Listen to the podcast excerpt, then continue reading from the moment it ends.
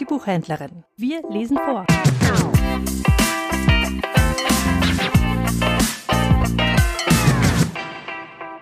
Meine Seele erhebt den Herrn.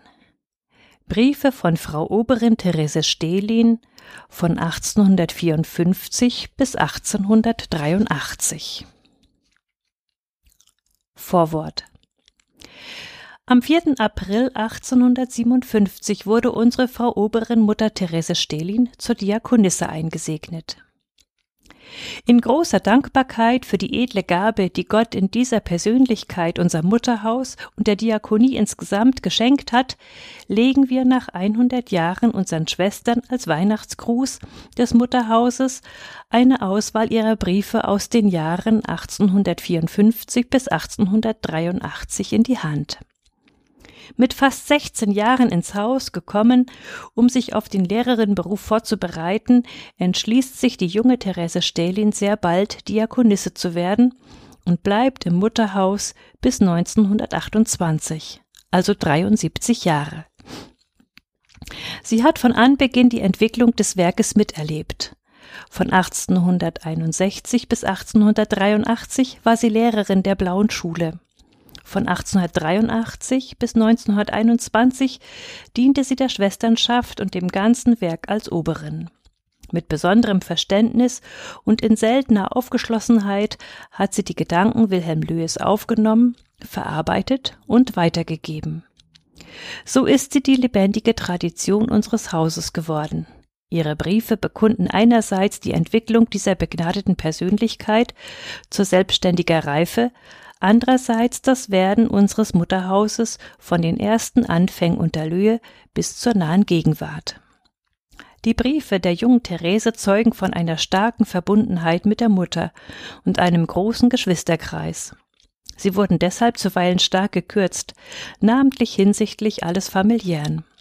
Wir haben vor, in einem zweiten Bändchen die Briefe aus der Zeit ihres Oberinnenamtes, vor allem solche an die Schwesternschaft, folgen zu lassen. Zur Einführung aus persönlichen Berichten von Frau Oberin Therese Stehlin. Ich war drei Jahre in Augsburg gewesen. Im Herbst 1855 war meine Zeit im städtischen Institut zu Ende. Man wusste nun nicht, was man mit mir anfangen sollte.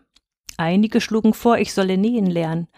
Das Vaterhaus hatte sich für uns mit dem Tode des Vaters am 24. Februar 1855 geschlossen. Da hatte Gott für das heimatlose Kind eine Heimat ausersehen, die für dasselbe Lebensglück und Himmelsfrieden in sich barg. Ich wurde nach Neuendettelsau geführt. Ein Fräulein Grabenberg, das durch freundschaftliche Beziehung zu meiner Schwester Görsching auch für mich Interesse hatte, war im Jahre 1855 in Neuendettelsau. Sie kam, erfüllt von dort empfangenen Eindrücken, zu meiner Schwester und sagte mit Bestimmtheit Dorthin muss Therese kommen. Meine Brüder erfassten den Gedanken und mein lieber Bruder Otto schrieb an Herrn Pfarrer Lühe. Dieser gewährte meine Aufnahme, obwohl damals wegen großen Zudrangs und Mangel an Platz eine Anzahl an Meldungen abgewiesen werden musste. So wurde das 15-jährige Mädle ins Mutterhaus gesteckt. Im Mutterhaus war damals alles sehr begeistert, aber die Verhältnisse waren doch viel weniger geordnet, die Arbeit weniger abgegrenzt als jetzt. Nach dem Tod von Fräulein Reineck im August 1855 wurde Fräulein Amalie Rehm erste Vorsteherin. Man nannte sie Fräulein, auch als sie die Tracht trug, bis schließlich Herr Pfarrer sie feierlich würdige Frau Oberin und Vorsteherin des Vereins für weibliche Diakonie im Königreich Bayern nannte. Fräulein Helene von Meyer war zweite Vorsteherin. Fräulein Marie von Meyer hatte das Krankenwesen unter sich. Ich litt anfangs an schmerzlichem Heimweh, aber als ich an Herrn Pfarrer Unterrichtsstunden teilnehmen durfte, ging mir eine neue Welt auf. Ich war sehr glücklich und hegte nur den herzlichen Wunsch, dass auch meine Schwester Marie das gleiche Glück wie ich haben möchte. An die Mutter. Neuendettelsau, den 6. November 1855. Teuerste Mutter, heute sind es gerade acht Tage, dass ich hier angekommen bin.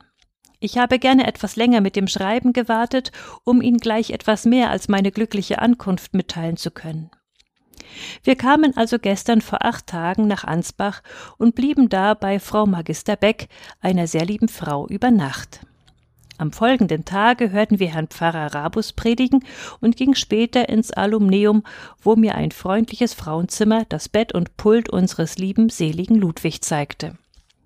Da sich uns nachmittags Fahrgelegenheit bis Schlauersbach, eine Stunde von Neuendettelsau bot, so benützten wir sie mit einem Frauenzimmer aus Ansbach, das ebenfalls hier den Kurs mitmachen will. Dieses Frauenzimmer ist mir in der kurzen Zeit, die ich sie kenne, schon unendlich lieb geworden. Sie ist mir wie eine ältere Schwester und eine längst Bekannte. Ach, wenn ich Sie und Johanna Zwanziger nicht hätte, dann würde sich das Heimweh gewiss noch mit viel größerer Heftigkeit eingestellt haben. Ich habe ohnehin schon viel und oft damit zu kämpfen, denn in einem Haus wie diesem kann sich natürlich keines viel um das andere annehmen. Jedes hat genug für sich selbst zu sorgen, und namentlich die Vorsteherinnen und Aufseherinnen, von denen ein herzliches Wort einem so wohltun würde, können sich natürlich nicht um die Einzelnen, besonders um die Fremden bekümmern. Dazu kommt noch, dass ich bis jetzt noch gar nicht weiß, ob ich eigentlich als Unterlehrerin verwendet werden kann und inwiefern dies geschehen soll. Man spricht immer von französischem Unterricht, doch von niemandem, der ihn erteilt. Das macht mich wohl recht niedergeschlagen und traurig, denn ich sehe wohl, dass ich auf diese Weise nicht viel weiter kommen werde in dem, was ich zu meinem künftigen Leben werde nötig haben. Meine einzige Hoffnung ist noch, dass vieles in Ordnung kommen wird, wenn Herr Pfarrer wieder in unserer Mitte sein wird. Denn denken Sie sich, ich habe ihn noch mit keinem Auge gesehen, da er krank ist, oder vielmehr krank war. Es geht jetzt Gottlob so gut, dass er wahrscheinlich morgen bei uns essen wird. Ach, wenn er seine Stunden wieder beginnt, dann wird auch im ganzen Hause neues Leben beginnen. Ich habe schon zwei Stunden des Herrn Dr. Schilfahrt beigewohnt, dessen Unterricht sehr interessant zu sein scheint. Auch mehrere Singstunden von Herrn Kantor Güttler habe ich schon gehabt. Emma Link gibt Unterricht in der deutschen Sprache. Über diesen Gegenstand ist, besonders von den älteren Frauenzimmern, viel gejammert worden. Ich werde immer abends von einer Schar umgeben, denen ich das Nichtverstandene noch erklären soll. Nun will ich Ihnen noch einiges von der Hausordnung schreiben. Wir müssen immer erst gegen sechs Uhr aufstehen, und das geht mir natürlich mit den anderen Mädchen ganz leicht. Ja, ich wache immer viel früher auf, was mir gar nicht recht ist, da ich dann immer, wenn ich so allein in der finsteren Nacht wache, von dem leidigen Heimweh gequält werde. Nach dem Gebet und Frühstück geht man in den Betsaal und hat da eine halbe Stunde ganz für sich. Da gedenke ich immer meiner Lieben, nah und fern, trage alle meine Anliegen dem treuen Heiland vor und lese dann mit Johanna in der Bibel. Dann gibt Fräulein Rehm Katechismusstunde und dann beginnt entweder der ärztliche Unterricht oder man beschäftigt sich auf irgendeine andere Weise. Nachmittags ist Nähstunde, wobei ich der Fräulein Reineck helfen muss, und wenn Herr Pfarrer wieder ganz gesund ist, haben wir von ihm Stunden. Von vier bis sechs Uhr ist deutsche Sprachstunde und abends nach Tisch gibt Fräulein von Meyer, die zweite Vorsteherin, noch eine Stunde oder vielmehr eine halbe Stunde. Da werden immer zwei Sprüche und etliche Liedverse gelernt. Zum Schluss versammelt sich alles im Betsaal und verrichtet kniend sein Abendgebet. Das Singen spielt hier eine große Rolle. Bei allen Arbeiten lassen die Mädchen ihre mitunter herrlichen Stimmen erschallen. Heute sogar beim Waschen durfte der Gesang nicht fehlen. Ich habe den ganzen Vormittag gewaschen und hätte es auch den Nachmittag noch tun sollen. Allein Johanna und die Luise Burkhardt, das oben erwähnte Frauenzimmer, gaben es nicht zu. Ich ärgerte mich, mich recht über mich selbst, dass ich so wenig aushalten kann, denn von dem einzigen Vormittag bin ich schon so müde und abgeschlagen, dass ich wirklich nicht mehr viel leisten könnte. Ebenso ging es mir letzthin bei dem Bügeln. Es kommt bei diesen Arbeiten immer sehr viel auf den Willen der Mädchen an, denn man kann sich ohne große Mühe auch davon zurückziehen. Vorigen Donnerstag wurde der neue Kurs feierlich eröffnet von Herrn Missionsinspektor Bauer. Da wurden auch die Riegenmeisterinnen gewählt. Die meinige heißt Sarah Hahn, ein Mädchen aus Preußen. Von diesem Lande sind mehrere Mädchen hier. Es sind auch vier Fräulein von Tucher hier, von welchen immer eine liebenswürdiger ist als die andere. Besonders fühle ich mich zu der Ältesten hingezogen.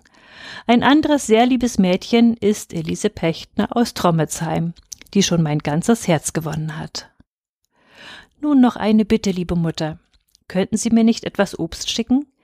Da alle Mädchen welches haben und dies von den Vorsteherinnen auch nicht ungern gesehen wird, so kommt mir auch große Lust dazu. Möchten Sie dann vielleicht auch einige Bogen Schreibpapier und blaue Umschläge beilegen? Ach, wie glücklich werde ich sein, wenn ich bald, recht bald Briefe von zu Hause bekomme. Marielle möchte mir doch auch schreiben, obwohl ich es nicht getan habe. Es geht eben hier sehr schwer, da bald von hinten, bald von vorn Störungen kommen. Nun leben Sie wohl, innig geliebte Mutter. Der Herr lasse uns alles, was er uns widerfahren lässt, zum Besten dienen.